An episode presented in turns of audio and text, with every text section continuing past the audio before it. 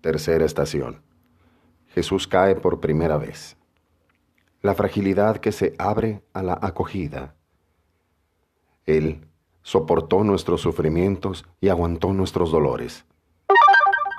Nosotros lo estimamos leproso, herido de Dios y humillado, pero Él fue traspasado por nuestras rebeliones, triturado por nuestros crímenes. Nuestro castigo saludable cayó sobre Él. Isaías 53 del 4 al 5. Es un Jesús frágil, muy humano, el que contemplamos con asombro en esta estación de gran dolor. Pero es precisamente esta caída en tierra lo que revela aún más su inmenso amor. Está acorralado por el gentío, aturdido por los gritos de los soldados, cubierto por las llagas de la flagelación, lleno de amargura interior por la inmensa ingratitud humana, y cae, cae por tierra.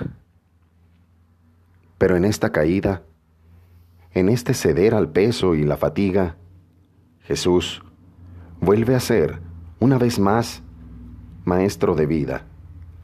Nos enseña a aceptar nuestras fragilidades, a no desanimarnos por nuestros fallos, a reconocer con lealtad nuestras limitaciones. El deseo del bien está a mi alcance, dice San Pablo, pero no el realizarlo. Romanos 7, 18. Con esta fuerza interior que viene del Padre, Jesús también nos ayuda a aceptar las debilidades de los demás, a no indignarnos con quien ha caído, a no ser indiferentes con quien cae, y nos da la fuerza para no cerrar la puerta a quien llama a nuestra casa pidiendo asilo, dignidad y patria. Conscientes de nuestra fragilidad, acogeremos entre nosotros la fragilidad de los emigrantes para que encuentren seguridad y esperanza. En efecto, en el agua sucia del cántaro del cenáculo, es decir, en nuestra fragilidad, es donde se refleja el verdadero rostro de nuestro Dios.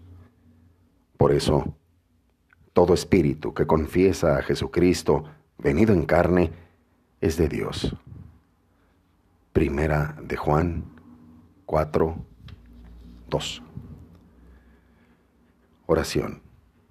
Señor Jesús, que te has humillado para rescatar nuestra debilidad, haznos capaces de entrar en una verdadera comunión con nuestros hermanos más pobres.